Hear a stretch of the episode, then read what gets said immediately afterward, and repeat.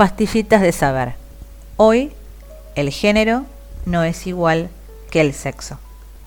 El género es una propiedad de los nombres y de los pronombres, que tiene carácter inherente y produce efectos en la concordancia con los determinantes y los adjetivos, y no siempre está relacionado con el sexo biológico. Las personas no tenemos género, tenemos sexo. De ahí que la expresión violencia de género sea incorrecta, pues la violencia la cometen las personas y no las palabras. En nuestra lengua es correcto decir violencia sexual o violencia doméstica. La expresión violencia de género es la traducción del inglés gender violence, expresión difundida a raíz del Congreso sobre la Mujer, celebrado en Pekín en 1995 bajo los auspicios de la ONU. Con ella se identifica la violencia, tanto física como psicológica, que se ejerce contra las mujeres por razón de su sexo, como consecuencia de su tradicional situación de sometimiento al varón en las sociedades de estructura patriarcal.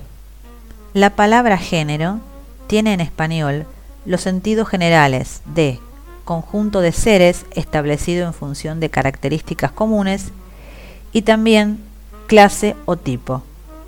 En gramática significa propiedad de los sustantivos y de algunos pronombres, por la cual se clasifican en masculinos, femeninos y en algunas lenguas también en neutros. En español no existe tradición de uso de la palabra género como sinónimo de sexo.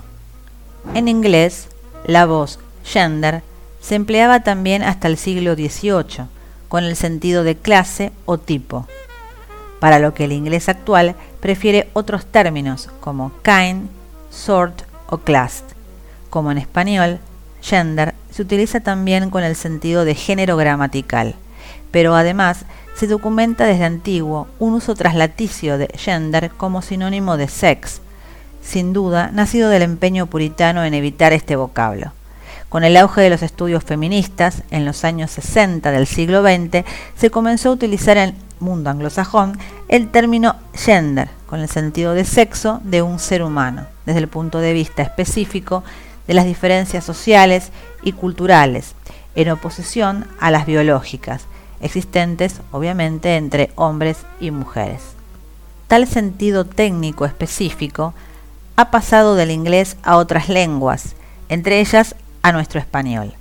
Así pues, mientras que con la voz sexo se designa a una categoría meramente orgánica o biológica, con el término género se ha venido aludiendo a una categoría sociocultural, que implica diferencias o desigualdades de índole social, económica, política, laboral, etc.